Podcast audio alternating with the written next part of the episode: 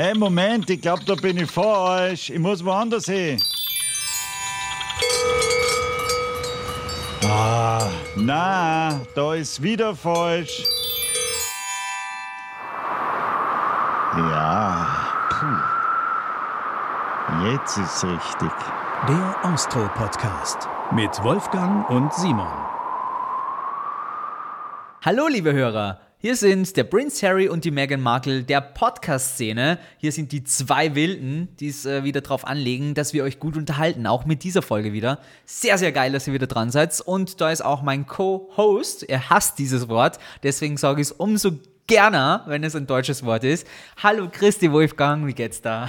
Was ist ein deutsches Wort? Co-Host oder Gerner? Joe Gerner natürlich.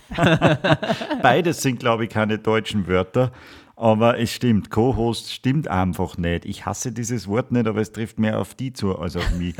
und ich muss nur weiter zurück. Äh, was hast du gemeint mit Meghan Markle und äh, wie heißt der andere? Ja, Wahnsinn, oder? Wir haben Lockdown, da freut man sich über schon so kleine Sachen, wie dass Prince Harry plötzlich auspackt über das äh, britische Königshaus. Das ist für mich sowas wie eine absolut geniale Daily Soap in dieser Woche gewesen. Vielleicht kannst du unserer Redaktion von 300 Mann einmal sagen, sie sollten den Prince Harry mal anfragen für eine Folge. Der hat ein bisschen was zum Erzählen. Hast du das geschaut eigentlich? Selbstverständlich. Und äh, ich muss sagen, äh, ich muss vorher nur fragen, wer ist wer bei uns zwar? Na, ich bin der Prince Harry, bin so ein wilder, bin ein richtig cooler Typ, hab's einfach drauf und ich kann überall wohnen. Okay, in Großbritannien, in Los Angeles, ich bin ein Kosmopolit, weißt du? Ich bin der Prince Harry Mann. Okay, okay, du bist der kleine Rothaarige, der auf seine Oma schimpft, die ihm alles zahlt. Also du bist, du bist richtig schlau. Und ich bin Megan, die Schauspielerin, die äh, richtig fesch umherkommt und eigentlich sagt, wo es lang geht, weil ich glaube, in der Beziehung gibt es nur eine, die sagt, wo es lang geht. Harry hat ja erst später kommen dürfen. Zuerst hat er mal sie geredet. Ja, ja komisch Oprah. irgendwie, oder? Und dann kommt er und sagt, ja, alles, was sie gesagt hat, ist richtig. so kommt man das eigentlich auch machen beim Austro-Podcast. Ich komme zuerst, erzähle den Hörern so meinen, meine, meine Sicht der Dinge und dann kommst du und sagst, er hat recht. Wie immer hat er recht, der Simon. das wäre eine gute Arbeitseinteilung. Wir können es gerne mal probieren, aber ich glaube, nach fünf Minuten geht dir lauter Gesprächsstoff aus. ich glaube nicht. Lass uns über den Lockdown reden. Keiner kann es mehr hören. Jeder denkt sich so, Alter, wann ist es endlich vorbei? Aber ich möchte sagen, man kann die ganzen Umstände nur ein bisschen härter machen. Das hat nämlich unser heutiger Interviewgast so gemacht. Ich würde mal sagen, wir ändern die Parameter insofern, wir bleiben weiterhin eingeschlossen. Wir dürfen nur maximal ein bis zweimal am Tag raus, weil draußen hat es minus 30 bis minus 100 Grad, dazu eisiger kalter Wind und zum Teil 100 Tage Finsternis diese Art von Lockdown, die braucht wirklich keiner freiwillig, oder? Und da muss man sagen, wenn man das so hört, geht es uns ja schon wieder irgendwie gut. Meinst du, wäre das gut oder schlecht für Corona? Jetzt stell dir mal vor, es hätte jetzt äh, in, in, in Salzburg oder in München jeden Tag minus 30, minus 40, minus 50 Grad und wäre 100 Tage finster. Würde sich da das Virus mehr oder weniger ausbreiten? Ich glaube, es gibt gar kein Virus bei diesen Temperaturen. Natürlich würde es ihn geben, aber ob er sich ausbreiten wird, ist die Frage. Ja. Aber das können wir uns ja vielleicht gleich selbst fragen. Heute für alle, die auf Abenteuer stehen, unbedingt dranbleiben, weil diese junge Dame hat so viel zu erzählen und es ist höchst interessant. Wie sind wir auf sie gekommen? Ich habe irgendwo gelesen, dass sie ein Buch über ihr Abenteuer geschrieben hat. Und dann hat das Ganze zu einem wirklich komischen Moment geführt. Der Wolfi hat sich Buch gekauft und zwar genau das Buch, was sie geschrieben hat. Wolfi, wie ist es so, wenn man plötzlich mit Büchern wieder konfrontiert ist? Naja, na, äh, gar nicht. Ich, ich, lese ja sehr viel, ich bin ja sehr belesen. Und, äh, Waren genug Fotos hast, drin. Und wie du, tatsächlich sind sehr viele Fotos drin. Ich kann sie jetzt leider nicht herzeigen, aber da ist eins. Ah, oh, ist das schön, Ma, so ein schönes Foto. Aber wie du gesagt hast, da, da gibt es eine, eine junge Frau, die ist Ärztin und die hat das und das gemacht und die war dort. Und, und dann haben wir gedacht, ha, komisch, muss ich gleich mal googeln, habe ich googelt und dann habe ich gesehen, ja, da gibt es ein Buch und dann war ich in der Buchhandlung meines Vertrauens, habe gefragt, ob es da ist und tatsächlich hat dieser junge Buchverkäufer, das war genauso ein Typ, wie man sich einen Buchverkäufer vorstellt, dass der so ein bisschen klar Aha. mit so einem, mit so einem äh, äh, Rollkragenpullover, mit so einem gemusterten und einer dicken Brille, der hat mir angeschaut und hat gesagt, ja, schauen wir mal. Dann hämmern sie mal in ihre Computer hinein und schauen und dann ist er mit mir zu einem von 10.000 Regale gegangen und tatsächlich, da war dann dieses Buch. Es heißt Südlich vom Ende der Welt. Boah, ich liebe ja den Geruch von Buchhandlungen. das ist aber ein Ja, anderes du liebst Thema. nur den Geruch, ich liebe die Bücher. Ich würde sagen, wir holen sie einfach dazu, bevor wir uns jetzt um Kopf und Kragen reden. Komm, Wolfi, lass anstarten. Unser heutiger Gast wird äh, mit der lächerlichen Wetterempfindlichkeit von Simon aufräumen. Sie hat ein gutes Jahr im Herzen der Antarktis verbracht und darüber ein Buch geschrieben. Heute möchte sie uns im Austro-Podcast die atemberaubende Schönheit dieses Kontinents näher bringen. Bin schon sehr gespannt, ob das auch gelingt. Herzlich willkommen, Carmen Posnick. Ja, hallo. Meine erste Frage ist immer, wie geht's? Es geht sehr gut. Bevor wir beginnen, gleich mal die Frage, weil ja der Simon geografisch jetzt nicht wahnsinnig bewandert ist. Was? Wo, wo ist äh, die Antarktis, beziehungsweise was ist der Unterschied zwischen Südpol und Nordpol? Äh, ja, das ist tatsächlich eine gute Frage, weil das immer wieder verwechselt wird.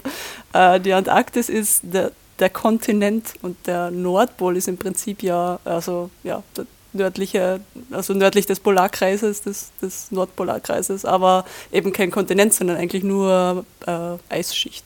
Also du warst also am Südpol. Südpol, Pinguine, Nordpol, Eisbären. Und Südpol eigentlich keine Bevölkerung außer Forschern für begrenzte Zeit. Und Nordpol halt dann schon die Inuit und so weiter. Du das? So Ah, Jetzt kannst du das aus. merken. Super. Das klingt schon mal sehr plausibel für mich. Erstmal schön, dass du Zeit hast, liebe Carmen. Wir möchten über dein großes Abenteuer natürlich sprechen. Aber erstmal zu dir als Person. Was machst du so beruflich? Erzähl mal. Äh, ja, ursprünglich bin ich eigentlich Ärztin. Also ich habe da in, in Wien vier Jahre lang die Ausbildung zur Allgemeinmedizinerin gemacht. Äh, und inzwischen bin ich aber dann in die Forschung abge abgedriftet. Und jetzt bin ich eben in Innsbruck und ja, forsche im Bereich von Weltraummedizin. Also was passiert, wenn äh, der Mensch ins, in die Schwerelosigkeit kommt.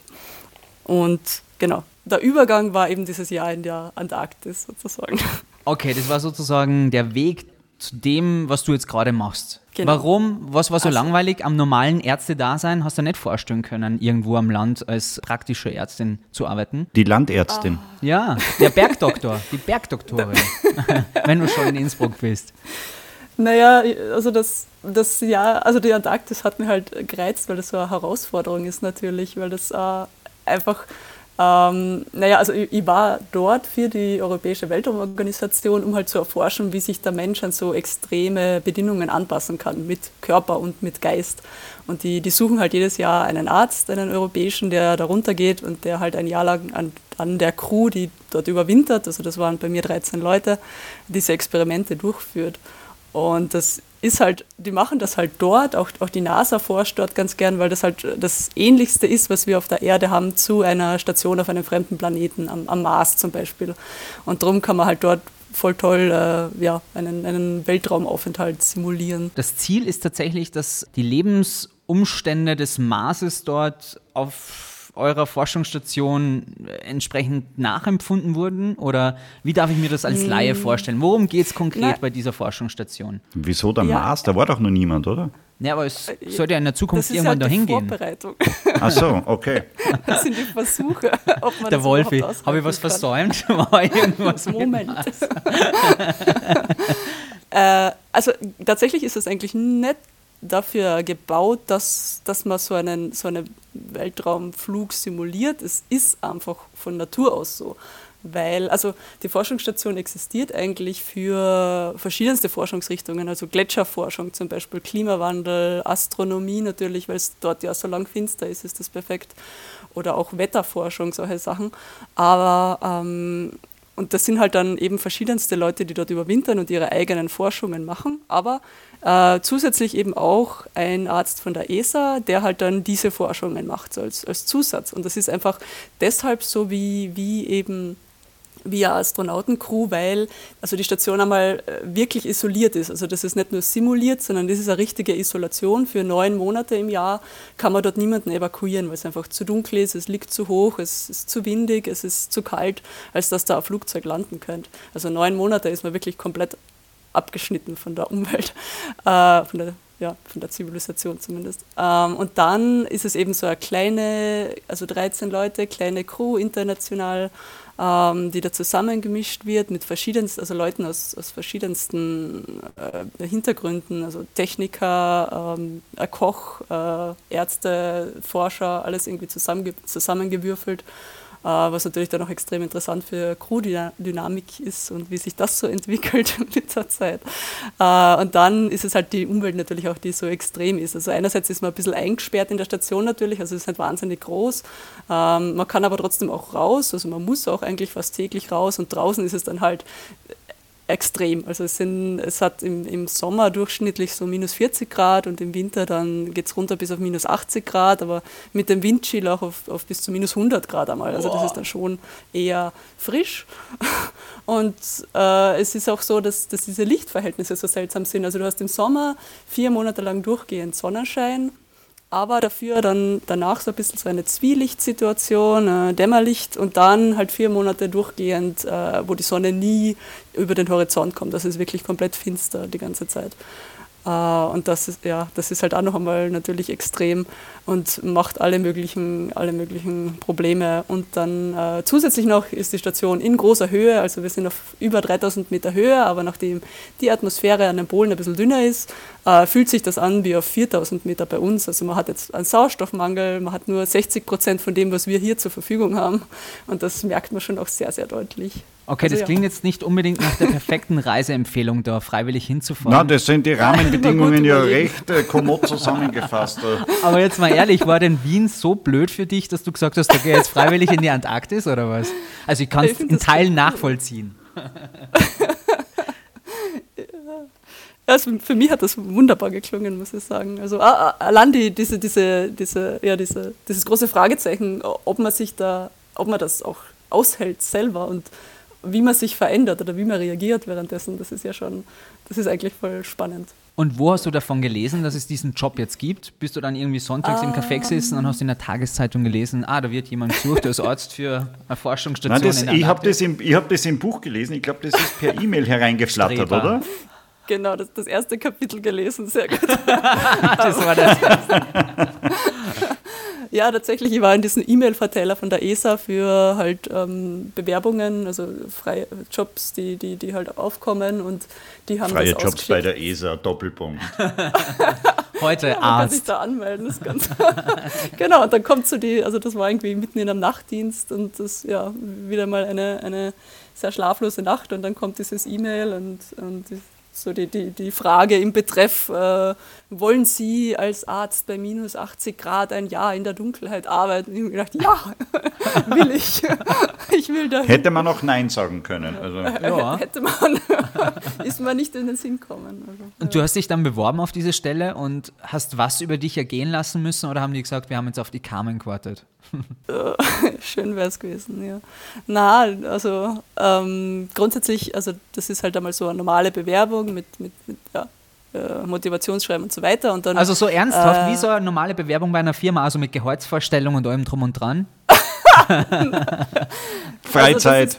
Also weiß ich nicht, ob die das so gern sehen. Also Geld, sagen wir mal so, das ist nicht genügend Motivation, dass man das gut übersteht, so ein Jahr. Also das reicht nicht. Okay. Man braucht schon. Das heißt, es ist ehrenamtlich nah. Nein, Oder ist es so viel Geld, bezahlt, dass. Aber, aber wenn so. man sagt, na gut, ich, ich gehe da jetzt hin, weil ich mir ein Jahr lang die Miete spare und weil ich halt ein Jahr lang das Gehalt ansammle, weil man zahlt ja auch fürs Essen und so weiter nichts, das reicht nicht. Also da gibt es schon immer wieder Leute, die meinen, ja, da verdiene ich halt noch einmal gut und dann, dann, ja, dann, dann habe ich mir was angespart, aber, aber es reicht nicht zur Motivation, dass, dass man das auch äh, psychisch gut übersteht. Hätte man vor Ort ja, vielleicht nur nachverhandeln können, so ein bisschen? Hallo Frankreich, ich bin's nochmal, ich will jetzt gerne mein Gehalt nochmal nachverhandeln. Hey, ich bin jetzt, ich bin jetzt vor Ort und vorgestellt. da ist wirklich, da ist wirklich kalt.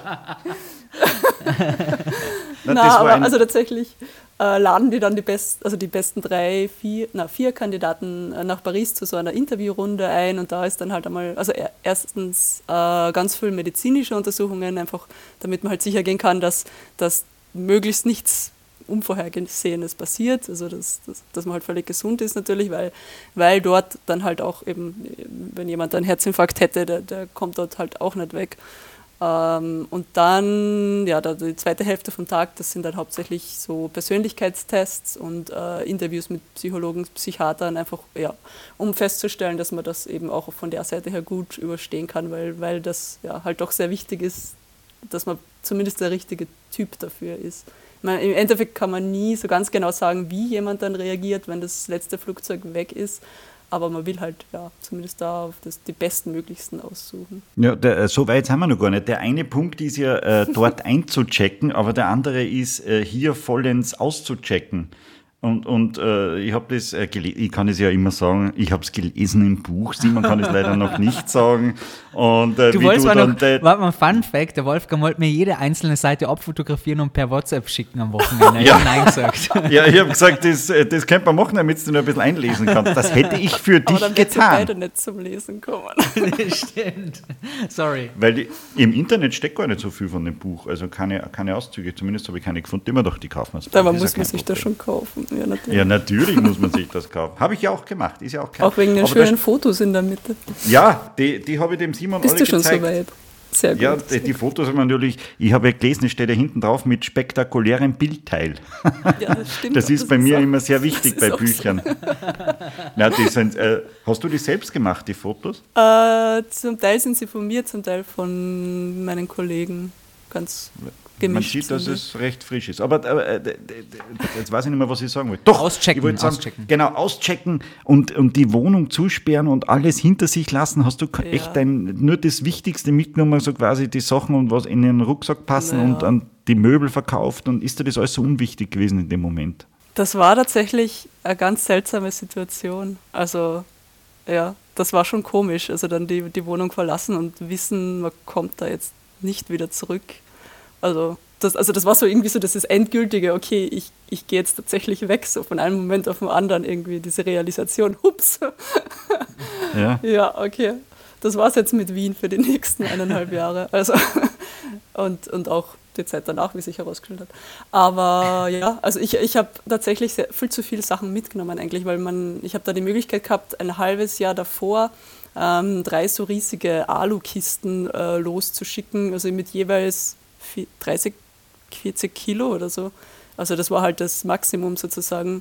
Jeder hat drei so Kisten losschicken können und die sind dann halt irgendwann einmal ein halbes Jahr später in der Antarktis angekommen. Äh, und ich habe da halt voll viele Sachen mitgenommen von, von warmen. Ich meine, es war eh gut, so diese ganzen warmen Socken und sowas, das war schon sehr, das war schon klug. Aber halt auch äh, voll viel zum Essen, so österreichische Kekse und, und Speck und solche Sachen einfach. Ja, einfach Mai, so als- die, meine die man dann zwischendurch Und, ja, naja, das, ja. Also die man halt so zwischendurch herausziehen kann und das, das war eh ganz nett, weil alle haben sich dann gefreut. Ah, du hast geteilt, das ist aber sehr fürsorglich. Ja, naja, schon. Gibt's, a- gibt's a, sch- schickt er da die ESA dann so eine Packliste, was sie brauchen? Und zwei Paar warme Socken, wie beim Bundesheer, eine Pelzhaube. Na, tatsächlich kriegt man also diese, dieses Polargewand, diese sch- schweren Schuhe und, und so auch so, ja, so Merino-Unterwäsche kriegt man tatsächlich von den Polarinstituten. Aber das gibt es auch so nicht zum Kaufen, glaube ich. Ausrüstung Hast du für das noch? minus 80 Grad. Äh, teilweise, ja. Jetzt für Teilweise den liegt's, strengen Winter in Innsbruck. herum. Ja, genau. ja, also benutzt habe ich es seither nicht mehr.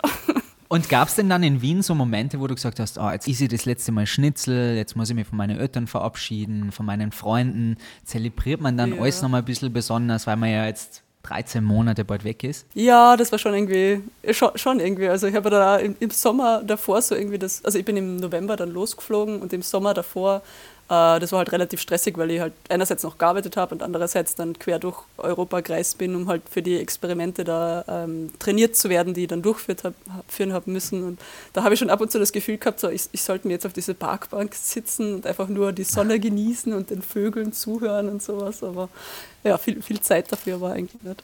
Also Aber das du ist hast eigentlich jetzt- alles so schnell vergangen. Aber du hast jetzt nicht für das schlechteste Monat zum Verabschieden entschieden, oder? Es wurde dir so vorgegeben, du bist im November aufgebrochen, oder? Genau, ja, weil da ja dann der antarktische Sommer beginnt im November. Und genau, da fliegen dann alle gemeinsam ab und los. Dann beginnt die Reise, ihr ist jetzt über, über Melbourne, glaube ich, geflogen. Da ist ja im November jetzt auch nicht so schlecht. In- Äh, wir sind da kriegt man über da nicht Melbourne nochmal nach Heimweh. Christchurch geflogen. Nein, über hab wirklich- Melbourne, habe ich gelesen. Ja, aber da war ich nur am Flughafen. Da kann ich das Wetter Ach nicht so so. beurteilen.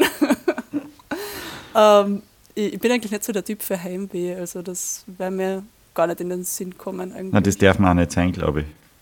Nein, das In, ist in, nicht in der hilfreich. Situation. Und da war noch ein, ein, ein sehr interessantes Detail, habe ich mir extra nur aufgeschrieben, dann dieser, dieser Flug, dann, Herr Simon, es tut mir leid, dass du da ein bisschen jetzt raus bist aus dem Kreis. Wie du dich heute profilierst, mal vorbereitet zu sein. Das ist wirklich unglaublich peinlich gerade, ja, weil normalerweise ähm, hat er keine einzige Frage auf dem Zettel stehen und jetzt übers Wochenende hat er echt gestrebert. Na, wenn man so ein Buch liest, dann äh, tun sich Fragen auf und die würde ich jetzt gerne stellen. Da bin ich sehr okay. froh, dass ich das jetzt machen kann. Äh, und dann diese, diese finale Anreise noch äh, auf, auf, äh, zur Antarktis, ja? Ja. Und äh, die war ja in so einem kleinen Frachtflieger und da gibt es eine sehr lustige äh, Anekdote mit der Toilette. Die war nur ein Vorhang oder irgendwie so. Oder wie, das habe ich ja, nicht ganz genau verstanden. Ähm, das, sind, das ist tatsächlich so ein alter so ein Armeeflugzeug eigentlich für, für Fracht, wo, wo sie halt irgendwie so äh, Sitzreihen reingebastelt haben. Und die Toilette ist, also ich habe da voll stolz in der ersten Reihe einen, einen Sitz ergattert und das, also das war halt wirklich, das ich war halt wirklich voll stolz drauf, weil die Sitzreihen so nah beieinander waren, dass die anderen halt voll gedrängt irgendwie gesessen sind. Und ich mir gedacht, ha, da kann ich meine Füße voll ausbreiten, voll super. Bis ich dann drauf gekommen bin, dass, dass ich meine Füße ins Klo ausgebreitet habe. Weil das war tatsächlich nur zwei so, so runde, äh, also so Eimer praktisch, auf die man sich halt draufsetzen hat können. Und dann halt so ein riesiger, komischer, dicker Vorhang, den man da irgendwie zugezogen hat, aber das, dieses ganze Flugzeug war so instabil, dass alles permanent gewackelt ist und, und hin und her und ja, das war dann eher äh, spannend wieder. Eine, wir sind ja damit äh, achteinhalb Stunden geflogen, also da ist dann einer nach dem anderen, hat sich hinter diesem Vorhang verschwunden. Oh. Das, war, das war dann ja äh, Gerüchte das tolle Erlebnis. auch nochmal andersrum wahrscheinlich. Ja, das habe ich dann gar nicht mehr so wahrgenommen. okay, das klingt jetzt... Achteinhalb Stunden in so einer Dose, na Wahnsinn, da, da war für mich schon alles vorbei. Ja, ja ohne Fenster vor allem eigentlich. Also man hat schon davor zu einem Piloten können, ähm, aber das waren halt dann die einzigen Fenster, wo man wirklich rausschauen hat können. Also es klingt jetzt alles andere als irgendwie noch am erholsamen Trip bisher. Lass uns vielleicht noch kurz an der Ankunft teilhaben. War es denn da entspannter dann? Also war es dann so, dass dich dieser Anblick der Antarktis und der Forschungsstation ähm, so beeindruckt hat, dass du gesagt hast, das war die Reise wert. Die kalte Luft ja, hat dir wahrscheinlich ins Fall. Gesicht geschlagen. Wie war diese Ankunft dann? So, ja, dass du gesagt also, hast, geil. Es war auf jeden Fall, also es waren eigentlich zwei Ankünfte. Also mit diesem riesen Frachtding äh, landet man mal am Packeis an der antarktischen Küste.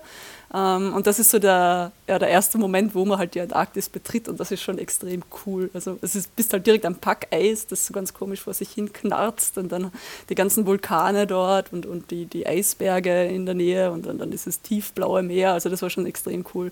Und da, da waren wir dann ein paar Tage an der Küste, bis das Wetter gut war und dann sind wir von dort mit so einem kleinen Propellerflugzeug, also ganz was, so ein Twin Otter, ganz was Kleines mit Kufen und mit der sind wir dann noch einmal ähm, vier Stunden weiter äh, landeinwärts geflogen zur Concordia eben, zu der Forschungsstation. Und das ist dann schon auch faszinierend, weil man überfliegt halt diese, diese transantarktische Bergkette da und dann plötzlich, also das ist praktisch ja, eine Stunde vielleicht, und dann plötzlich ähm, ist, kommt dieses Hochplateau, das Ostantarktische, und das ist dann wirklich nur noch äh, weiße Weite. Also das ist Boah. wirklich nur noch flach und weiß in alle Richtungen. Und dann sind das noch drei Stunden, bis man die Forschungsstation sieht. Und da merkt man so richtig, wie isoliert und wie einsam das ist, weil da ist einfach nichts rundherum für drei Stunden. Und dann irgendwann einmal tauchen diese zwei Türme in der, in der Ferne auf und, und dann denkt man sich, oh wow, da komme ich wirklich nie wieder weg. denkt man sich, oh wow oder oh Gott, ich muss dem Piloten sagen, äh, ob ich nicht nur schnell zurück kann na, na. Also das war schon, das war schon, das war schon extrem cool, der Moment dann. Und dann, dann also wie ich ausgestiegen bin, da hat es minus, ich glaube 38 Grad gehabt oder so. Und das, das war, war wahnsinnig cool, auch, auch dieser erste Schritt auf dem Schnee, weil das ist halt dort, die Luft ist so extrem trocken, das sind ungefähr, äh, ich glaube, 4% Luftfeuchtigkeit oder so. Also es ist alles extrem trocken und der Schnee, der knarzt so voll seltsam, wenn man da auftritt und dann, dann bist du umringt von, von zehn verschiedenen Leuten, die dir das Gebäck aus der Hand nehmen und die dich alle umarmen und das keine Ahnung, weil das ist, weil die stecken alle im Polargewand und schon alle gleich aus. Ah, das ja. wollte ich gerade fragen. Cool. Bist du mit deiner Gruppe auch angereist, mit den anderen zwölf Leuten? Äh, mit äh, mit zehn von denen. Einer war schon, ist schon ein bisschen früher äh, hingeflogen, um, um seinen Vorgänger abzulösen und zwei sind dann ein bisschen danach noch gekommen. Um jetzt den Wolfi zu zitieren, ich habe gelesen, dass es eine Altersgruppe zwischen im Alter von 23 bis 56 Jahren, also Leute im Alter von 23 Ja, bis genau. 56 Jahren waren. Hast du dir auf dem Weg dahin dann schon gedacht, uh, das könnte schwierig mit dem werden oder puh, äh, da habe ich so meine Vorurteile gegenüber dieser Person, oh nein, da ist ja, da sind ja nur Freaks dabei. Also es, ist, es stimmt schon, dass es so ähm, eine gewisse Art von Menschen sind, die, die sich auf sowas einlassen, aber Welche Art von Menschen will ich mich jetzt nicht ausschließen. Ganz eigene, natürlich, da muss man eigen sein. Na, aber eigen man jetzt nicht von visuell, vom visuellen her, oder? Ach so. Ah. Na, also das war auch relativ durchwachsen, glaube ich. Okay, Relativ- aber es ist ein eigener Schlag an Menschen. Auf jeden Fall. Also das ist, ja, ich meine, äh, man muss, man muss halt schon der Typ dafür sein, der sich denkt, ja, minus 80 Grad, vier Monate Dunkelheit, Schnee, toll, das mache ich. Aber, aber ich habe die Leute ja schon im Herbst, also im, im zwei Monate davor, haben wir so ein, ein, ein Pre-Departure-Meeting gehabt, wo wir uns halt alle getroffen haben und so zwei Wochen lang so Teambuilding-Übungen gemacht haben und wo halt auch noch einmal geschaut worden ist, ähm, also wir, wir sind da von einer Psychologin begleitet worden und die hat, hat noch einmal geschaut, ob die Gruppe auch zusammenpasst, weil wir sind ja eigentlich alle einzeln ausgesucht worden.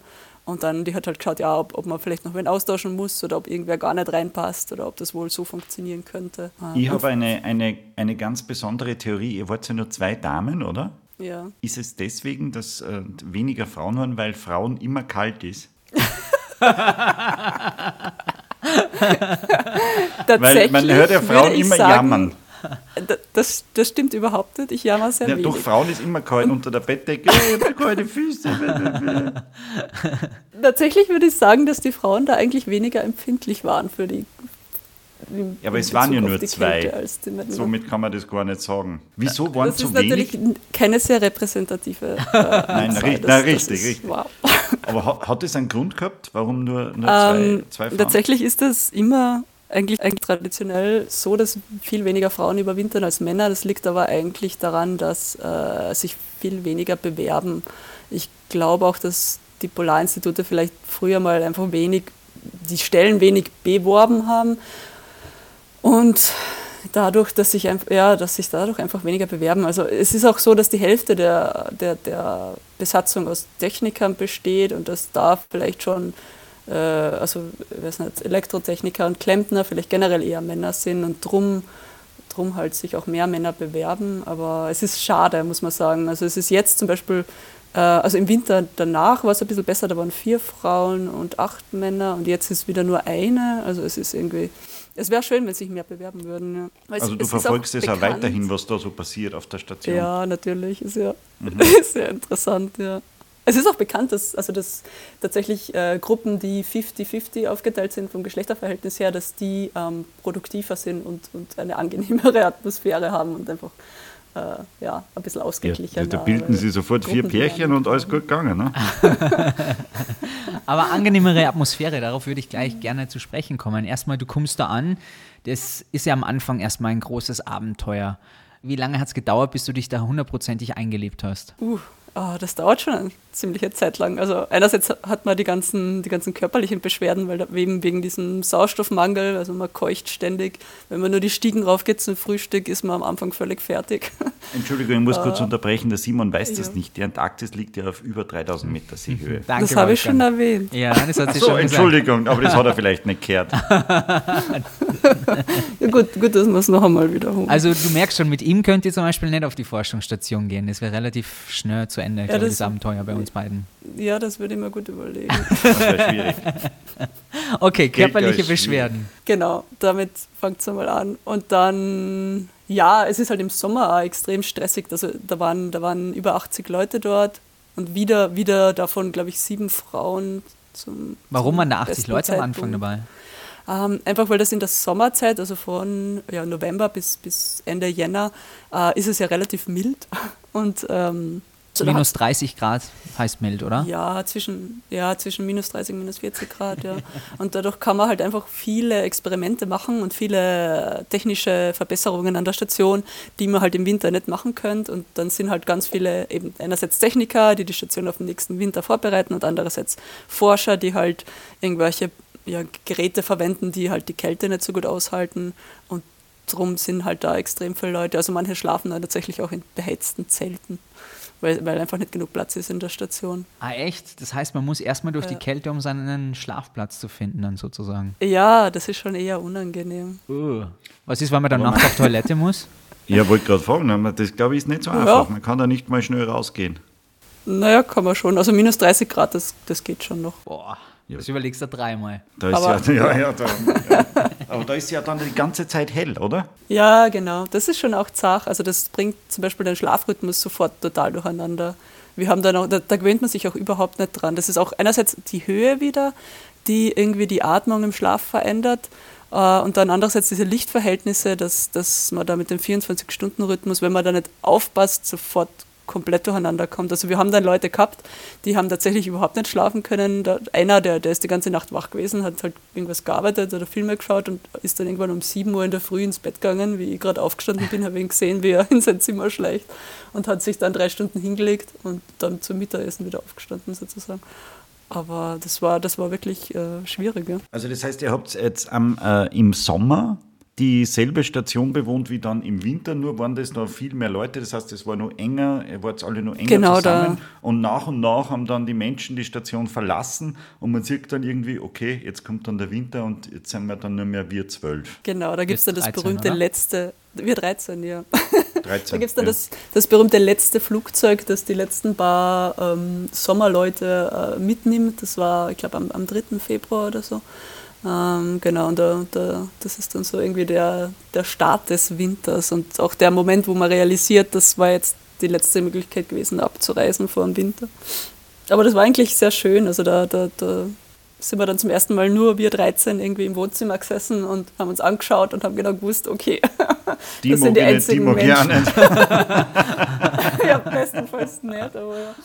Äh, Das sind die einzigen Menschen, die ich jetzt sehe für die nächsten neun Monate und ja. Wow. das ist Und hoffentlich, und hoffentlich geht alles gut. Da war dann auch dieses, äh, äh, dieser berühmte letzte Sonnenuntergang, oder? Wo die, die Sonne dann das letzte Mal untergeht und man weiß so, das war es jetzt für neun Monate. Für 100 Tage, Äh, äh, oder? Wie lange wie lang war es denn ähm, hundertprozentig dunkel dann im Winter? Ach so, für drei Monate natürlich. Ja. Äh, Ja, dreieinhalb Monate eigentlich. Wow. Ja. Also es ist, es ist schon, ähm, es, es ist halt, es nähert sich halt so langsam an. Also die Sonne wird dann, irgendwann einmal ist halt da richt, so ungefähr um, um 11, 12 zu Mittag ist halt noch ein bisschen Sonne über dem Horizont und dann ist halt ähm, Anfang Mai, wo sie dann wirklich untergeht und dann ja, eben erst im, im Ende August wieder, wieder raufkommt. Und da ist es dann schon so, also für zumindest ja zweieinhalb Monate, dass es wirklich auch um, um 12 Uhr mittags komplett finster ist. Also da geht man im Juni zum Beispiel um, von, um 12 Uhr aus der Station raus und das ist die Milchstraße riesig über dem Kopf und, und, und ja, äh, also wirklich, wirklich äh, wahnsinnig schöner Sternenhimmel eben, weil die Luft so trocken ist und das so hoch ist, sieht man halt alles wahnsinnig genau. Also Nebel und Galaxien und Sternschnuppen und irgendwelche Südlichter, also das ist äh, wahnsinnig schön. Ja, und teilweise, also teilweise braucht man nicht einmal eine eine Stirnlampe, weil sich das Sternenlicht so im Schnee spiegelt und reflektiert, dass man so den Weg findet. Also ja, wahnsinnig Den schön. Weg wohin? Ähm, zu den, also das gibt so Außenlabore, wo Experimente auch durchgeführt werden. Und da muss man, also manche von uns haben wirklich täglich raus müssen, auch bei minus 80 Grad. Wahnsinn. Und diese Experimente betreuen. Ja, Ich habe noch, ich hab noch was vergessen, ich kannst nicht schnell in der Unterhosen umlaufen und das schnell holen. Ja. Na, das geht dann tatsächlich nicht, ja. Okay, wie, wie war das? Ähm, ich stelle mir das super romantisch vor mit dem Sternenhimmel, so wie du das jetzt gerade erzählst. Die kann man nicht so richtig schön vorstellen, aber gibt es einen Platz? Ja, am Meer, Simon, am Ja, eben. Meer. Am, ich wollte gerade fragen, gibt es tatsächlich einen, Das ist ein Eismeer.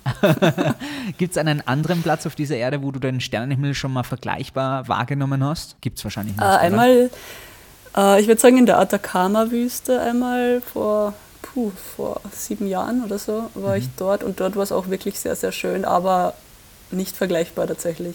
Aber auch, weil man halt in Concordia natürlich überhaupt keine Lichtverschmutzung hat und einfach auch dieses Gefühl dabei hat. Also äh, ja, erstens einmal, es ist jetzt 12 Uhr mittags gerade und zweitens, dass man halt so richtig also alleine ist mit diesem Sternenhimmel. Das, also man, man sieht auch nach, nach einigen Schritten die Station einfach nicht mehr. Es gibt zwar so ein Notflutlicht, das man einschalten kann, dass man halt wieder zurückfindet, wenn man sich verirrt, aber, aber tatsächlich sieht man einfach die Station nicht.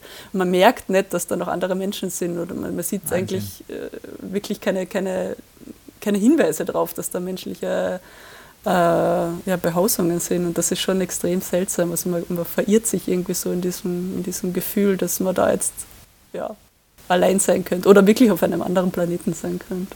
Dieses Gefühl, dreieinhalb Monate ohne Sonne, nur nachts. Wie sehr drückt es dann auf die Stimmung auf Dauer? Wie viele Vitamin D-Tabletten hast du denn eingepackt?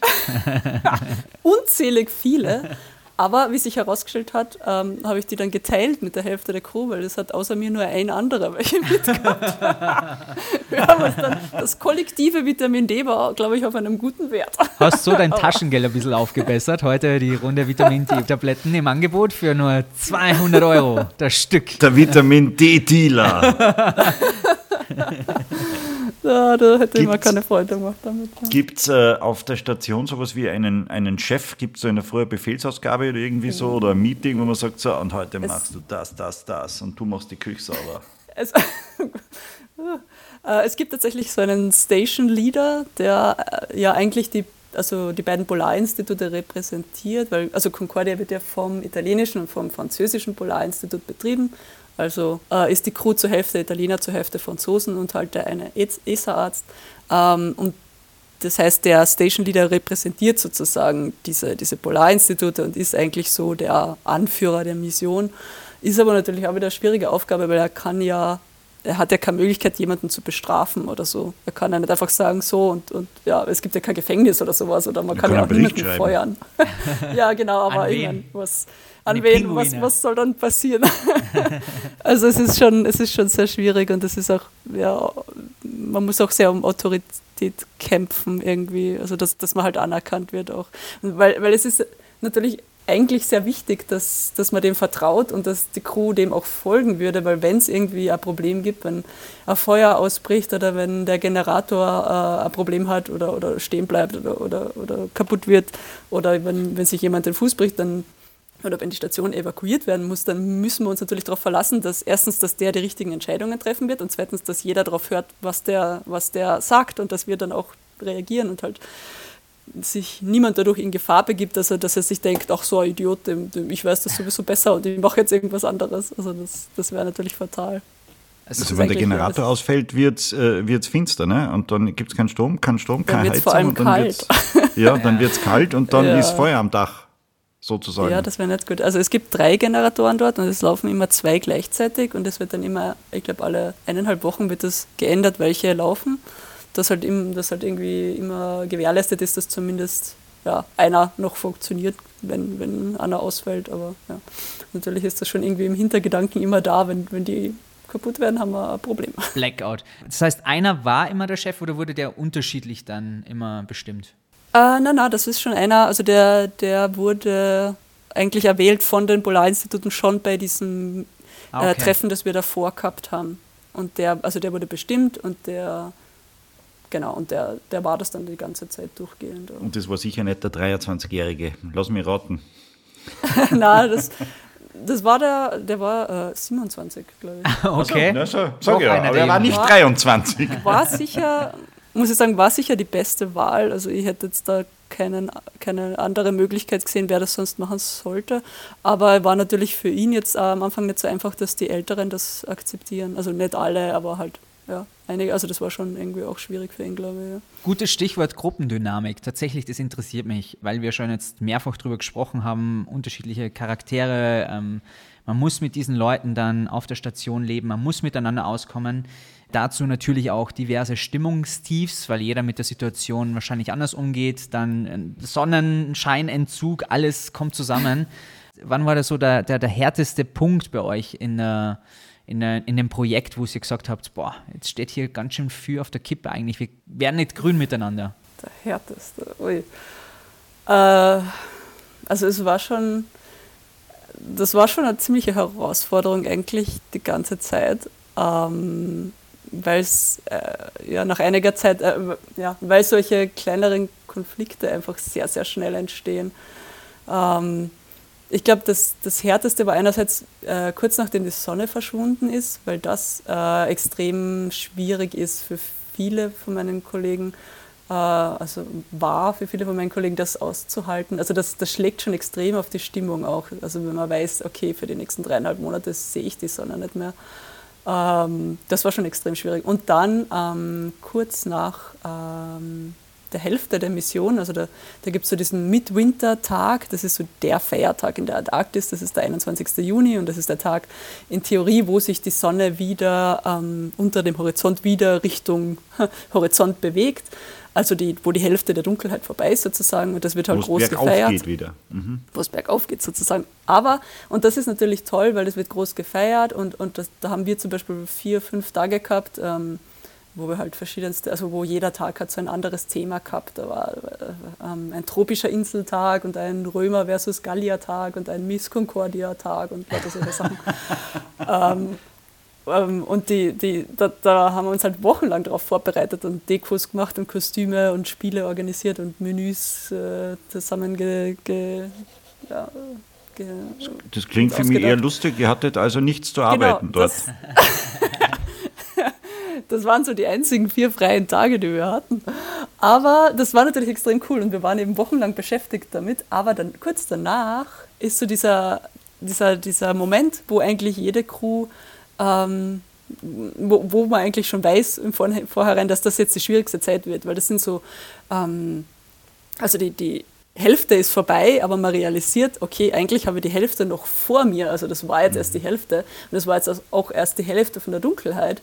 Und man hat plötzlich irgendwie nicht mehr so dieses, dieses, äh, diese Vorfreude auf dieses Midwinterfest, sondern eben nur noch, nur noch ja, äh, äh, eine lange Gerade, bis, bis die Sonne irgendwann mal wiederkommt. Und das ist wirklich dann der Moment, wo es schwierig wird und wo die meisten Konflikte auch dann auftauchen, einfach weil die Leute ja auch sich selbst vielleicht nicht mehr so gut aushalten. Aber darauf wird man ja auch ein bisschen vorbereitet, oder? Das heißt, äh, ja, ich glaub, im Vorstellungsgespräch, es wird Probleme geben. Und, ja. ja, ich glaube, es ist wirklich schwierig, sich das von hier aus vorzustellen, was passiert, erstens, wenn dieses letzte Flugzeug abfliegt und zweitens, wenn dann die Sonne verschwindet. Und wenn man wirklich eben diese neun Monate mit den immer gleichen zwölf Leuten verbringt und du kannst denen ja auch nicht entgehen, also du siehst dich täglich. Äh, und es ist wirklich, natürlich mag man nicht jeden gleich gern.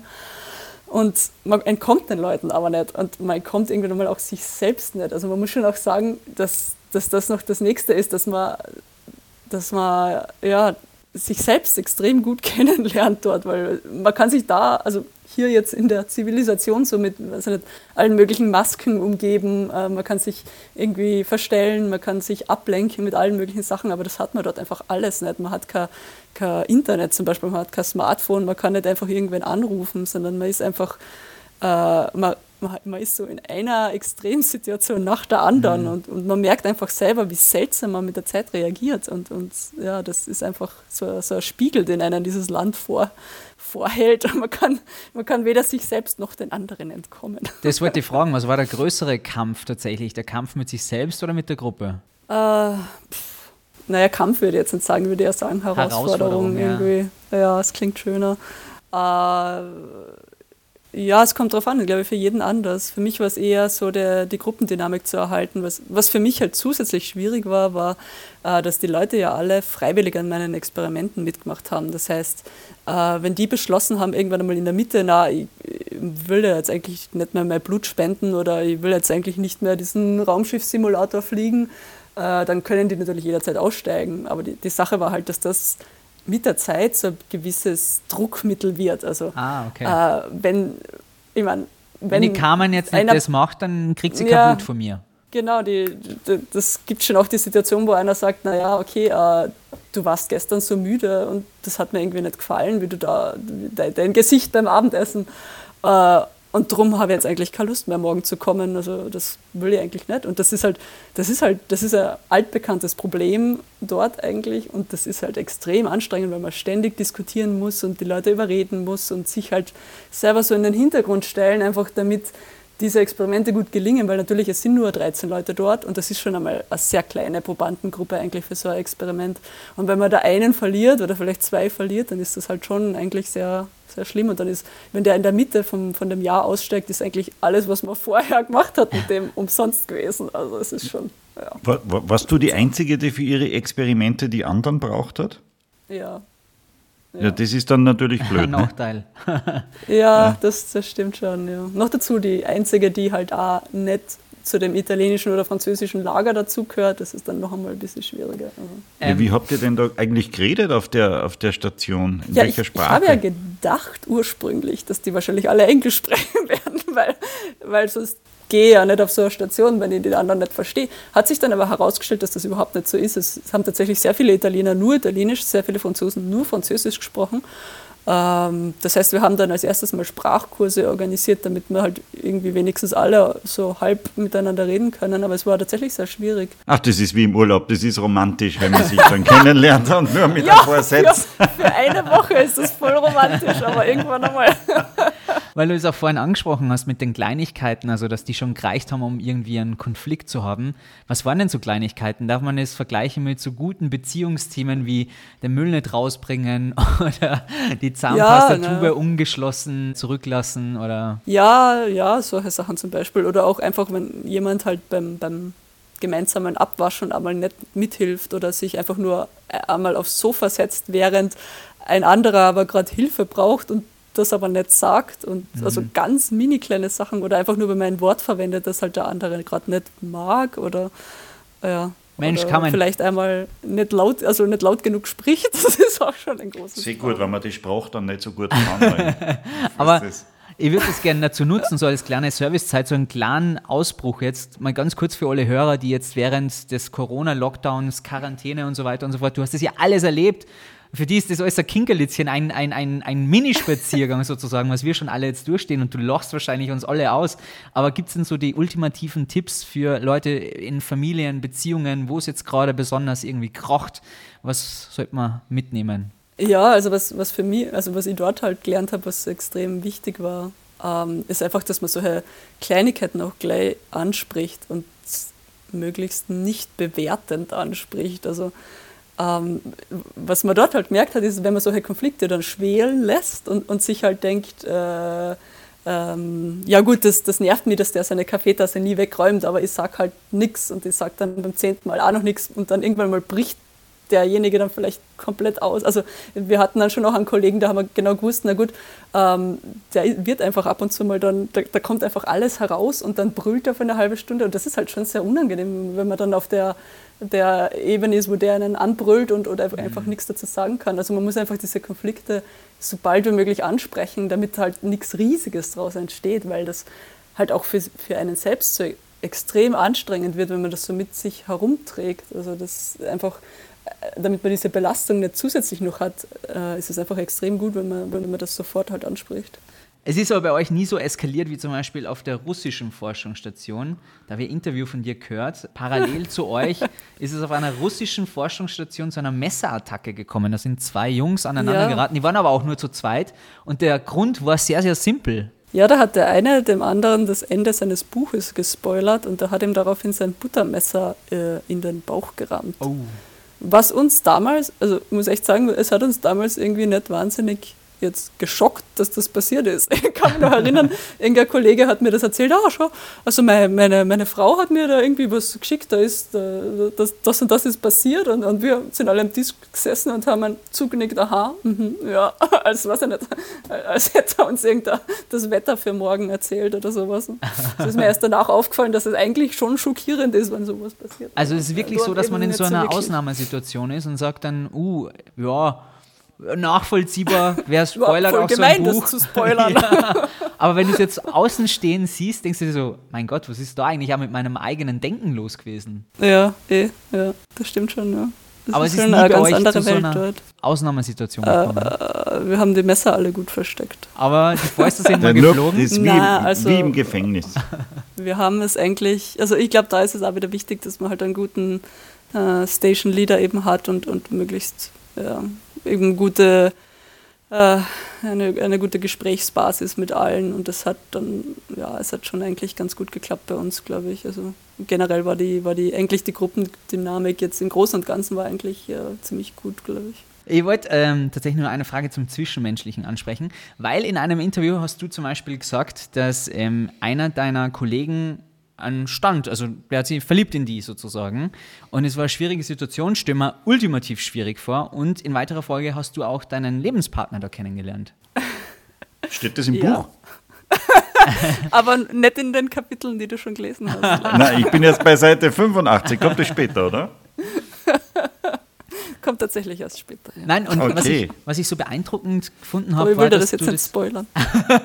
Sonst holt der Wolf für das Buttermesser raus. Ähm, wir wollen, äh, du hast es in dem Interview tatsächlich sehr, sehr, äh, wie soll ich sagen, sehr theoretisch runtergebrochen. Also fast so, als würdest du über einen, ich weiß nicht, ob das jetzt dein, dein, dein Part ist oder dein Job in dieser Forschungsstation, dass man alles so ein bisschen theoretisch runterbricht, aber am Ende waren es ja menschliche Gefühle, die da im Spiel waren. Und so wie du drüber geredet hast, hat es sehr sachlich äh, gewirkt. Äh, Aber Wer- Wer emotional. hat jetzt? Bitte? Wer wer hat Teil hat sehr sa- In dem Interview hast du sehr, sehr sachlich drüber geredet, ja, da war einer, der hat sich in mich verliebt und dann äh, hast du auch deinen Partner kennengelernt, aber am Ende sind es ja menschliche Gefühle und Emotionen.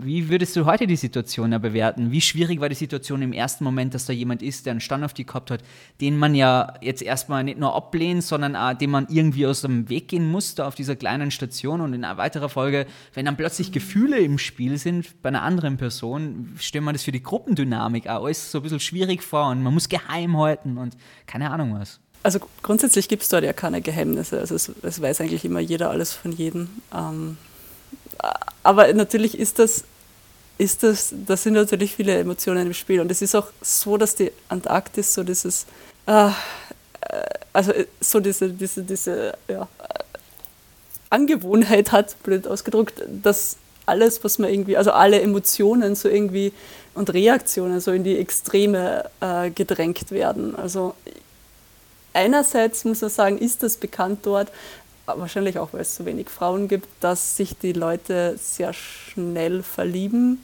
oder sehr schnell, äh, ja, also es ist so, wenn, wenn man dort das erste Mal ankommt, das ist so eine extreme, auch, auch körperliche Reaktion, einfach, also diese Aufregung, oh, ich bin jetzt in der Antarktis und das ist halt was ganz Besonderes und was Einzigartiges und der Blutdruck ist erhöht und die Herzfrequenz ist erhöht und, und äh, die Atemfrequenz ist sowieso erhöht wegen diesem Sauerstoffmangel und das ist halt dann ganz schnell, dass man das, diese Gefühle, die man eigentlich für die Antarktis hat, man sagt so, I'm in love with Antarctica, äh, dass man das attribuiert halt an eine Person des ja, anderen Geschlechts oder gleichen Geschlechts oder was halt immer man bevorzugt. Ähm, und darum passiert das jetzt sagen wir mal in der Sommersaison so extrem oft, dass sich die Leute halt ineinander verlieben oder dass, dass, dass die Leute halt ja irgendwelche Affären beginnen und solche Sachen. Aber ähm, das ist halt meistens eher so von kurzer Dauer, solche Sachen. Ähm, und das war dann tatsächlich etwas schwierig, weil der, der Kollege, der sich da in mich verliebt hat, der mir das eben, das ist jetzt wieder schwierig, weil ich vorher gesagt habe, es gibt keine Geheimnisse, aber der hat das tatsächlich, also ich habe das nicht so wirklich gemerkt. Ich habe schon das, also gemerkt, dass der am Anfang irgendwie Interesse gehabt hat, aber ich, nachdem ich meiner, meiner Meinung nach ihm halt erklärt habe, dass ich eigentlich kein Interesse an ihm habe, habe ich mir gedacht, das gibt sich wieder irgendwie. Und der hat das dann tatsächlich acht, neun, neun Monate lang mit sich hergetragen. Und ähm, der hat wirklich eine schwierige Zeit gehabt und zwar ja deshalb eigentlich.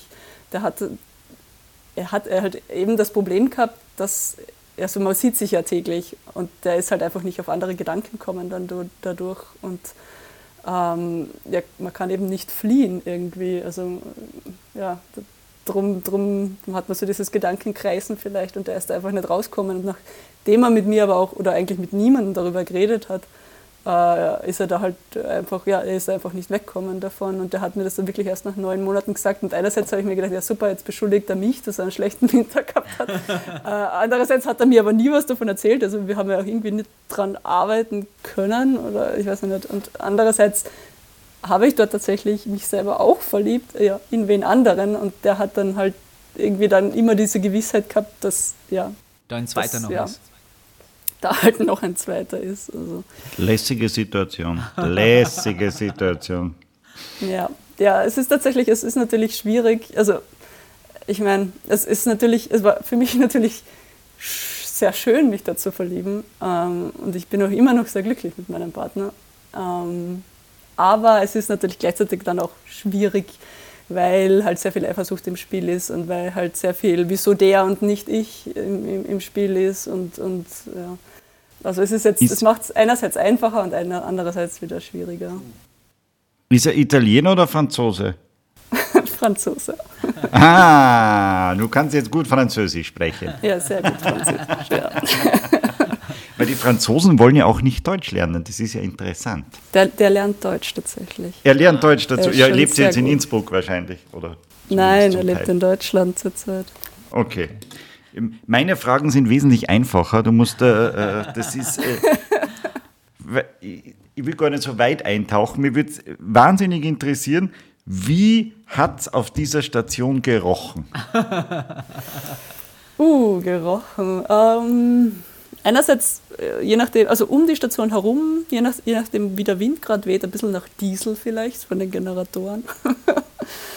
ähm, in der Ja, Station aber selber innen, man kann jetzt nicht wahnsinnig gut lüften. Ja, mh, schon. In- Also unser Koch hat das ganze Jahr über gelüftet, das war auch irre. Aber ja. Aber man, tatsächlich kann man die Fenster normalerweise nicht aufmachen, weil sie nämlich dann frieren. Also wenn man sie nicht sofort wieder, eigentlich frieren sie sofort. Also im Winter tatsächlich, wenn man das Fenster aufmacht, kann man es eigentlich nicht mehr schließen. Außer das in der Küche. Ich weiß auch nicht warum. Das ist mal Aber auf jeden. Fall. ja. Äh, Also so leicht metallisch eigentlich immer.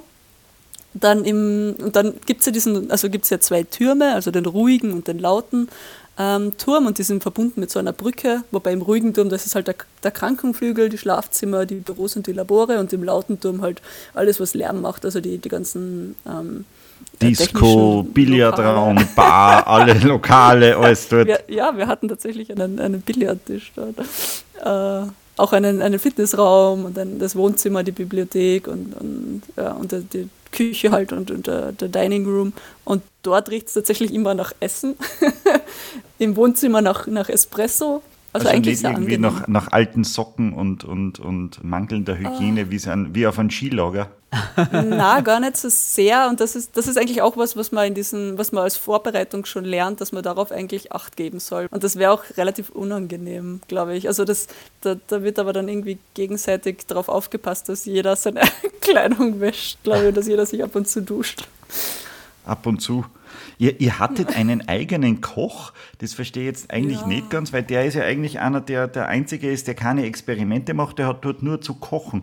Der ist eigentlich einerseits eine sehr wichtige Person, aber andererseits auch der Außenstehende in der Gruppe, weil er halt äh, äh, kein Forscher ist und auch kein, kein Techniker oder was weiß ich, der ist halt unter Anführungszeichen nur Koch. Und jeder kann vielleicht sich selber auch was zum Essen richten. Wieso braucht man einen Koch? Ist der auch Warte mal, ein wichtiges sehr, Gefühl? sehr entscheidend auch Französisch oder Italienisch?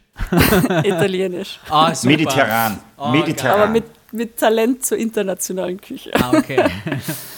Aber ich Ähm, glaube, dass das eine wichtige Person war, der Das Koch. ist, das ist tatsächlich wahrscheinlich einer der wichtigsten, oder wenn nicht der wichtigste Job, aber auch einer der schwierigsten, weil das einfach was ist, äh, wo man es halt nie allen recht machen kann natürlich.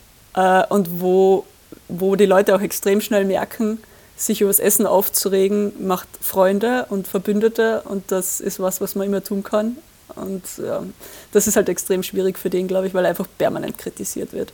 Aber wir hatten da einen extrem, extrem lustigen, sorgenfreien Typ, äh, sehr unterhaltsam. Und der hat tatsächlich zweimal am Tag äh, richtige Menüs gekocht. Also Wahnsinn, so, so viel. Man, man ist nämlich wegen, eben wegen dieser Höhe und wegen der Kälte hat man einen irrsinnig erhöhten Kalorienverbrauch. Und man ist permanent hungrig. Also du kannst wirklich den ganzen Tag durchgehend essen. Und man ist aber gleichzeitig auch so froh, weil doch äh, manche Leute halt doch relativ viel Arbeit haben. Und äh, es ist so schön, wenn einem jemand zweimal am Tag was kocht. also, Ja. Das ist ein Wahnsinn. Wie zweimal am Tag ins Restaurant gehen eigentlich. Also wirklich toll. Das ist schon äh, eine irrsinnige Qua Lebensqualität dann dadurch. Du warst, äh, du warst dort die Ärztin, ja, also als auch für medizinische, äh, weiß ich nicht, Fälle aller Art. Gab es da was in der Richtung? Äh, wir, also ich war tatsächlich eigentlich Forschungsärztin und wir hatten dann noch einen italienischen Chirurgen an- Bord, der eigentlich für die medizinischen Sachen zuständig war. Also ich war für das Notfallteam zuständig, dafür halt alle Verletzten irgendwie zu ihm in den Krankenflügel zu bringen. Und dann hätten wir halt, wenn was gewesen wäre, gemeinsam operiert oder so. Aber tatsächlich das, das Schlimmste, was wir gehabt haben, waren Zahnprobleme. Also Ähm, wir hatten einige Leute, die, die Zahnprobleme hatten, tatsächlich trotz diesen Voruntersuchungen. Äh, bei einem zum Beispiel, der hat scheinbar irgendwie einen ganz kleinen Kariesherd irgendwo im Zahn drinnen gehabt und wie der ankommen ist, ein paar Tage danach, wahrscheinlich wegen dem Druckunterschied oder Temperaturunterschied, ist das, hat, sie, sie, hat sich dieses, dieses, dieses Karieshärtchen da irgendwie ausgedehnt und dieser Oh. Zahn ist einfach explodiert.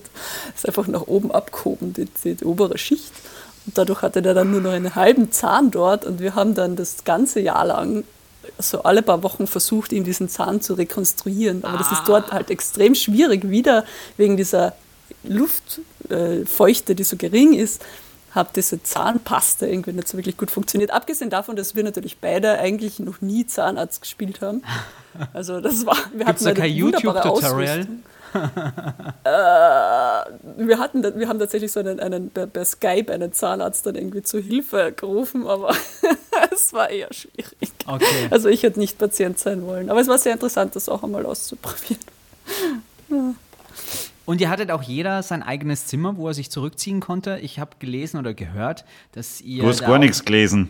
ich habe es gehört, dass ihr ein absolutes Betretungsverbot hattet von den anderen. Also kein anderer durfte in, ja. euer, in euren Bereich rein. Das war halt so das einzige, also jeder hat sein eigenes Zimmer tatsächlich und das war halt so der, der einzige Raum, äh, wo man sich wirklich zurückziehen hat können. Und das habe ich schon im Sommer gemerkt, weil in der Sommerzeit ähm, teilt man sich die Zimmer immer zu zweit und da hat man schon, habe ich schon irgendwie gemerkt, dass das einfach schwierig ist, weil man ist halt dann, man, nicht einmal im eigenen Zimmer irgendwie kann man sich gescheit zurückziehen. Und im Winter war das halt extrem wichtig, dass, dass man sagt, okay, ähm, die Zimmer werden nur betreten, wenn das halt wirklich ausdrücklich erlaubt ist, dass man einfach zumindest ein paar Geheimnisse für sich behalten kann. Logisch. Wer mag das schon gerne, dass jemand irgendwie ins Zimmer kommt? Aber wie, wie, wie viel Zeit hat man dann da verbracht? Also gab es dann auch Momente tagsüber, wo man gesagt hat, ich muss mich jetzt einfach zurückziehen, einfach nur mal für mich sein? Ähm, schwierig, weil das dann natürlich sofort angesehen wird, als man will die anderen nicht sehen. Also kommt wieder darauf an, für mich war das eigentlich keine Option, also ich hätte das gar nicht machen können. Ähm, was, schon, was ich schon gemacht habe, nach einiger Zeit einfach, ähm, dass das nötig war, dass ich zum Beispiel nach dem Mittagessen so äh, eine halbe Stunde äh, Nickerchen gemacht habe oder so, einfach weil man da eben ein Jahr lang Schlafmangel aufbaut. Man hat, man hat zum Beispiel auch keine, keine Tiefschlafphasen in dieser Umgebung. Also Boah. man ist einfach nach einiger Zeit permanent müde. Man merkt das irgendwann gar nicht mehr so sehr, aber diese, diese Nickerchen waren einfach irgendwann extrem nötig. Und man merkt das dann, wenn man wieder zurück ist ähm, in der normalen Welt, äh, wie schön das plötzlich ist, wenn man, wenn man nach, nachdem man acht Stunden geschlafen hat, wirklich ausgeruht ist. Das, das war dann. Das Da hätte sich auch nie der Körper dran gewöhnen können, oder? Äh, nicht so wirklich. Ich meine, man, man mer- wie gesagt, man glaubt schon, man gewöhnt sich dran, man merkt es dann irgendwann einmal nicht mehr so sehr, aber man merkt dann den Unterschied, wenn man wieder zurückkommt. Und irgendwelche Erfrierungen mit davongetragen? Gibt es noch irgendwelche Resterscheinungen, eine taube Fingerkuppe, die dich an diesen Trip erinnert? Ja, ich merke schon jetzt, dass meine, meine Finger viel schneller einfrieren als, als davor. Also, Ja? Wir haben so Was? schon, Wie? Jetzt zu Hause wieder? ja. Ich dachte, wenn man das einmal durchgemacht hat, dann, dann kann man halb nackt Ist durch Innsbruck tot. laufen im Winter. Scheißegal. schon, aber. Na, es ist tatsächlich, ja, es, ist, es dürften tatsächlich so leichte Kälteschäden dabei entstehen, dass, weiß ich nicht, Nerven absterben oder sowas, aber es wird empfindlicher, ja. Wow. Ich habe okay. immer, äh, du als Ärztin musst du das vielleicht wissen, mein, mein Zeigefinger wird immer ganz weiß, wenn es kalt wird. ja, das, das ist dann gut, wenn man wieder ins Warme kommt. Das ist der Raucherfinger. Das stimmt. Nein, das ist kein, was, ich rauche ja gar nicht. Ja, tatsächlich, also weiß ist ja ist eigentlich okay. Weiß ist nicht so schlecht. Also blau, schwarz, violett wäre schlecht. Nein, das wird, er, das wird er nicht. auch- ich bin aber auch nicht auch ein Jahr draußen. Also. Äh, ist auch eher unangenehm, wenn das wieder dann auftaut. Also das sind Schmerzen, die Das Kribbeln. niemanden. Ja. Nicht kribbeln, also wirklich, wirklich im Sinne von, hätte ich eine Axt, würde ich den abhauen. Also wirklich inklusive das ganze kalte Blut kommt Richtung Herz. Das Ah. Herz denkt sich, oh mein Gott, was ist da los? Und fängt an, wie irre zu schlagen. Und so, ja. Unglaubliches Also Abenteuer. Carmen. Hey, was du da erlebt hast, 13 Monate, jetzt mal ganz ehrlich, würdest du jetzt auch zum Mars fliegen, wenn es soweit ist? Ja, natürlich. Auch ohne. Da ist aber Rückkehr? wärmer. Oder Nein, da was? ist nicht wärmer, da ist nicht wärmer. Nein. Da ist nicht wärmer, nein. Nein. Gar nicht. Aber wenn jetzt zum Beispiel eine Mars-Expedition möglich wäre und eine Rückkehr ausgeschlossen. Würdest du es dann trotzdem machen? Ah, das ist sehr unwahrscheinlich, dass das so passiert. Also das wird so nicht passieren, glaube ich. Naja, der Elon Musk hat jetzt auch versucht, letztens eine Rakete wieder zu landen und schauen wir mal, was passiert ist. Wo wollte der Rakete landen? Am Mars? Nein, nein. Da auf der Erde.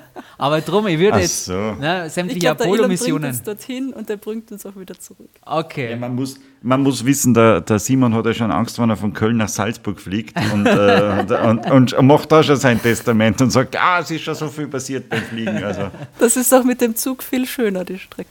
Definitiv, definitiv. Was steht noch auf deiner Bucketlist eigentlich so? Gibt es noch was? Kann man das nur krönen, außer der Mars-Expedition jetzt überhaupt? Also die Mars-Expedition wäre schon eine, eine äh, ausgezeichnete Krönung von dem Ganzen. ja, die, das, das, die muss man eh längerfristig planen, weil die geht ja nicht in zwei Wochen. Ne? ja, da braucht ein bisschen Vorlauf, ja. Was mich noch interessieren würde, du bist dann zurückgekommen, das Leben hat sich hier weitergedreht. Hast du dann das Gefühl gehabt, ihr habt was versäumt, ich komme jetzt völlig da aus dem Loch raus und äh, das pralle Leben erwartet mich wieder? Oder wie war diese Rückkehr? Schwierig? Prinz? Harry hat geheiratet. Ähm, tatsächlich ist das sehr seltsam, weil man kommt wieder zurück und es ist halt, äh, das eigene Leben in, in Österreich war irgendwie auf Pause, aber natürlich das der Freunde und der Familie nicht. Also die haben irgendwie da ganz normal, sag ich jetzt mal, weitergelebt.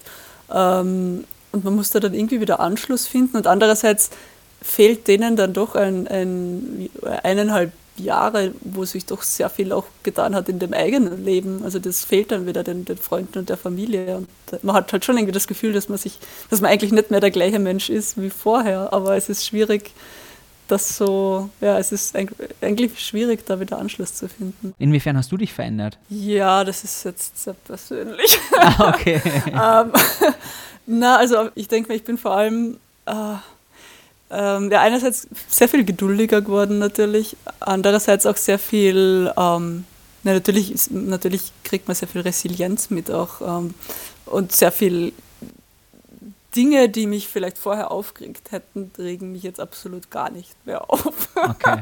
Also so, so dieses, auch, auch der, der, der Umgang mit anderen Menschen zum Beispiel, einfach wenn man das Gefühl hat, so, man hat jetzt, man hat jetzt so das, man hat so ein Jahr überstanden und, und auch mit vielleicht Leuten überstanden, die etwas schwieriger sind. Ähm, dann, dann jetzt zum Beispiel ist, ist, ist der ja, Umgang mit anderen Menschen irgendwie viel einfacher, einfach weil, weil, ich, weil mich auch viel weniger schockiert im Verhalten von anderen Menschen, weil ich mir denke, ah, das könnte noch viel schlimmer sein. Okay, du bist Also absolut. Corona-fit sozusagen. Ja, das schon. Ich meine, das heißt nicht, dass es mich nicht auch langsam nervt, aber, aber ja, es ist jetzt äh, einfacher zu ertragen, als, als es vor Concordia gewesen wäre, das auf jeden Fall. Äh, Ich habe eine weniger persönliche Frage. Das, ich finde das auch vom Simon sehr arg, dass er die solche Sachen fragt. Du hast ja, du hast ja Tagebuch geschrieben. Was steht da drin, was wir noch nicht wissen? Oh, das sind so die Abgründe, die dunklen Seiten der menschlichen Seele, die nicht an die Öffentlichkeit gelangen dürfen. Ah, verstehe. Gibt es irgendwelche Fragen, die wir heute noch hätten stellen sollen müssen, die du vermisst hast? Ähm, pff, äh, pff, ich glaube nicht.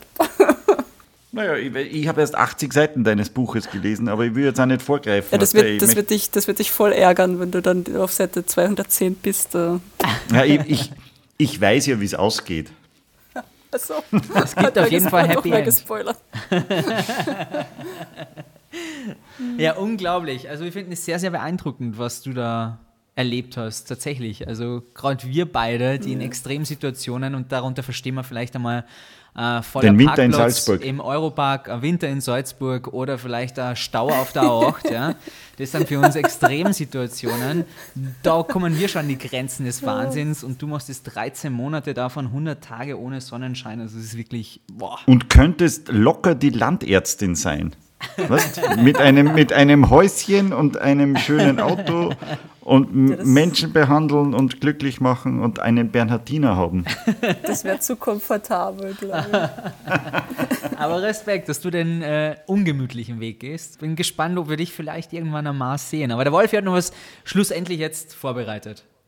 Ja, du, äh, ich habe natürlich, was ich, ich bin der Mann der ersten 80 Seiten und äh, angelehnt an das, äh, an dein Bewerbungsgespräch bei der ESA. Das, du hast ja da geschrieben, dass das sehr äh, ja, interessant war, auch mit den Fragen.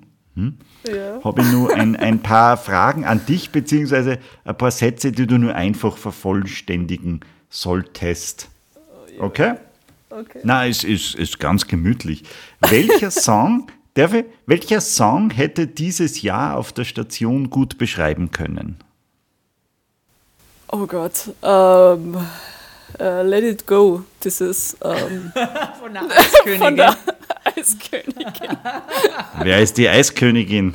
Sag bloß. Das musst du dir anschauen. Wolfi, Let du it bist go. zu alt. Du bist zu alt anscheinend. Das ist ein Walt Disney-Film. Der Film für alle Kinder. Let it go. Let it go. Let it go. Okay. Hat es den damals schon gegeben? Ja, ja, ja. Kommt ja. hin, ja. Also du, also du bist am, am, am Südpol gesessen und hast dir die Eiskönigin angeschaut. Das, das, das habe ich nicht gesagt. Das habe ich nicht Okay. behauptet. Gut, äh, nächste Frage. Beschreibe bitte mit drei Worten, warum sich im Laufe dieses Gesprächs der Wolfi, also ich, sich als der sympathischere herausgestellt hat. Ah, Wolfi. Also das, das äh, kann ich, glaube ich, diplomatisch gar nicht so. Äh, Zum Glück sitzt du in Okay. Salzburg und ich in München.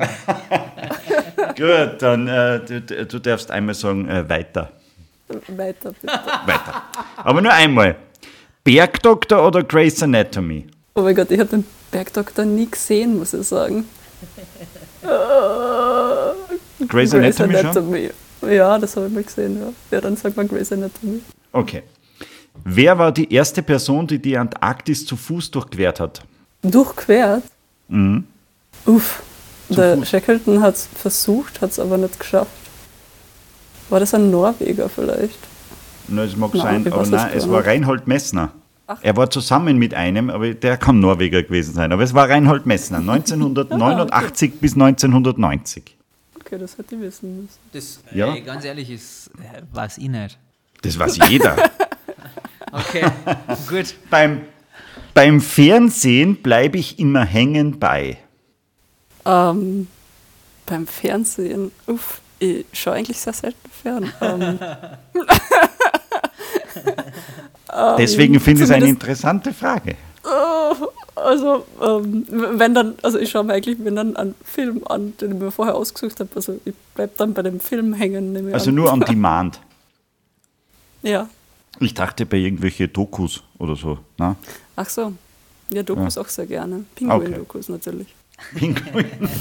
ja, ich habe hab das, ich hab das äh, nachgeforscht. Es gibt ja fünf verschiedene äh, Pinguinarten in der Antarktis.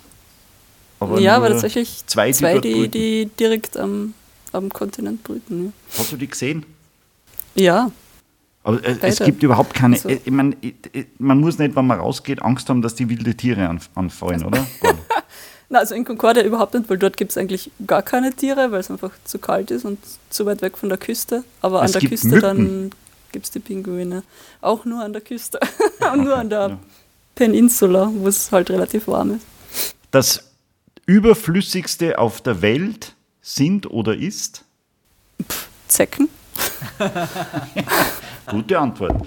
Meine beste Freundin weiß bis heute nicht. Uh, ja, weiter.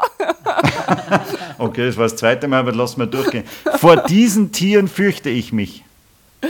Ähm, Seeleoparden Okay. und Zecken. Ja. Wer, wer, wer fürchtet sich nicht vor Zecken? Drei Zutaten, die in einen Mai Tai Cocktail gehören. Ähm, Rum, oder? Ist das Rum? Dann irgendwas Rum Oranges ist drin. wahrscheinlich. Bitte? Aha. Irgendwas Oranges? Ja. Der ist orange. Äh, ähm, was ist das? Ähm, Pfirsich, na. Limettensaft Ah, Limettensaft. und Eis. Ich wusste, dass du das warst. Warum? Aber hatte die Ich habe Alkohol? nicht gelesen.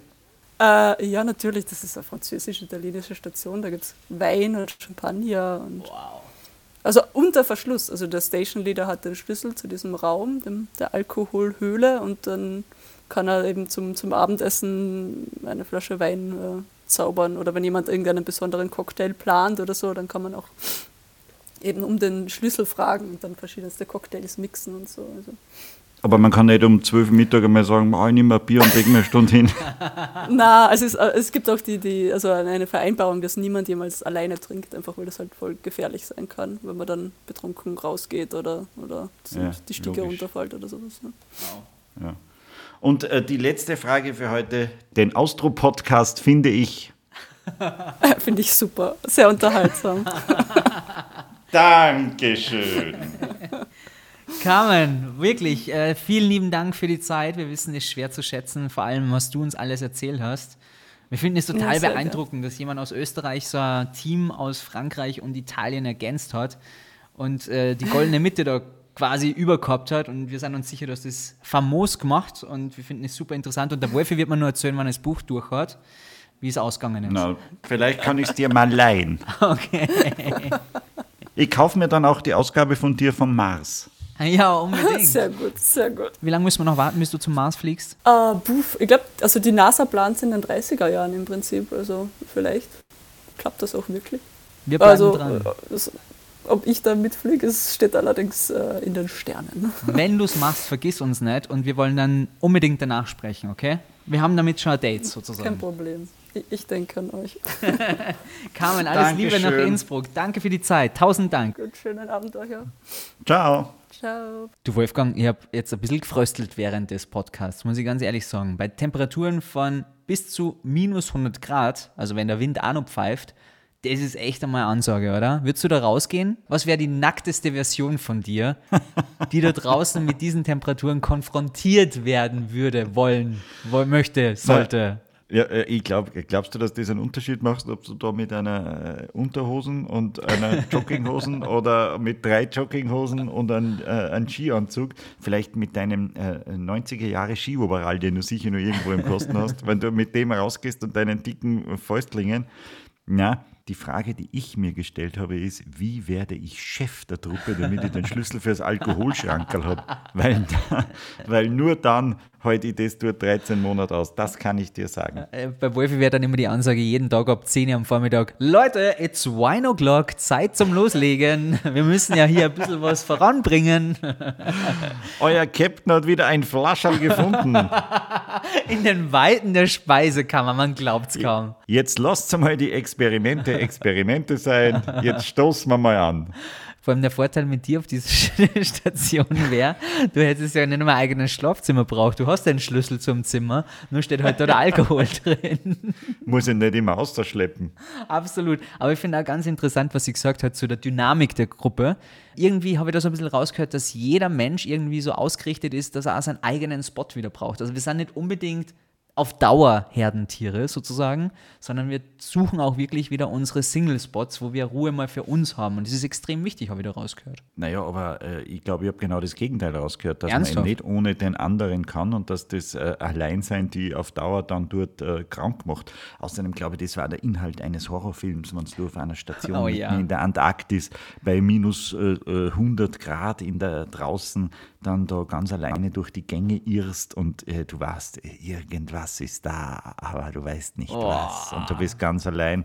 Äh? Jetzt hast du wieder feine Träume. Ja, danke dafür. Vielleicht wollen wir nochmal den Buchtitel sagen. Für all jene, die sagen, Mensch, das hat so interessant gelungen, ich möchte mehr über die Carmen Posnick erfahren. Wie heißt das Buch, lieber Wolfgang? Du hast es vor dir liegen, du Streber. Das war übrigens ein bisschen peinlich. Die ganze Zeit dieses Kokettieren mit, ah, ich habe das Buch gelesen.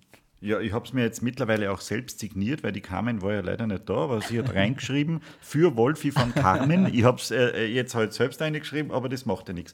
Dieses signierte Buch ist auch in Kürze auf Amazon Gebrauchtbücher zu haben, meine Damen und Herren. mit Unterschrift. Nein, aber jetzt ernsthaft. Wie heißt das Buch? Na natürlich, ich gebe es nie wieder her. Äh, südlich vom Ende der Welt, wo die Nacht vier Monate dauert und ein warmer Tag minus 50 Grad hat. Mein Jahr in der Antarktis. Carmen Posnick, eine sehr sympathische und wie ich finde auch sehr schlaue Frau, die, äh, wenn sie auf den Mars fliegt, unbedingt nur mal ein zweites Mal zu uns kommen muss. Definitiv, das ist wohl felsenfest klar. Ist ja egal, auch wenn es am Mond fliegt oder sonst wohin. Ja, das war wieder eine wunderbare Folge. Wenn ihr sagt, liebe Hörer, das hat mir echt gefallen. Die Jungs vom Podcast haben sich da ein bisschen angestrengt. Dann würden wir das toll finden, wenn ihr das honoriert, indem ihr uns zum Beispiel auf Instagram folgt oder auf Facebook oder uns Oder einfach Geld mal überweist. schreibt an austropodcast.gmx.at oder ihr sagt einfach, Mensch, ich bin gespannt, was sich die beiden bis in zwei Wochen wieder haben einfallen lassen, wer da wohl zu Gast sein wird. Tja, tja, tja, tja, tja. Lieber Wolfi, danke dir für die Zeit. Na, ich sag danke, ich muss jetzt eh weiter, weil ich muss mich um unseren Instagram-Account kümmern. Äh, Oh, du ist ja machst jetzt den? ganz, Ja, der ist ja jetzt ganz neu und ich muss mich da jetzt ein bisschen einarbeiten und da wird es jetzt in Zukunft dann immer so kleine lustige, unter Anführungszeichen lustige Videos geben und ich glaube, das erste mache ich gleich hier von meinem Büro, ähm, weil ich habe einen Schreibtisch, der ist schmäler als der Monitor meines Computers und das ist kein riesiger Computer, das musst du dir mal vorstellen, wie beengt das ist. Ah, Entschuldigung, das darf ich ja gar nicht sagen. Ähm, äh, ich werde äh, ein Video posten von unserem Penthouse, in dem wir hier äh, wohnen, von unserem 485 Quadratmeter Büro. Oh mein Gott, du musst den Glamour auf jeden Fall aufrechterhalten, ja? Wir dürfen Ja, nicht und, und also uns jeden Tag scheiße unsere Praktikanten zusammen. Jetzt macht's einmal was, ihr Wappler. Okay, folgt dem Wolfi bitte oder unserem Channel auf Und ich möchte einen Instagram. Kaffee. Austro Podcast ist die Adresse, wo ihr hin müsst. So, Wolfi, ich wünsche dir jetzt eine schöne Zeit. Wir hören uns in zwei Wochen wieder, gell? Vierte. Simon, Ja. Vierti.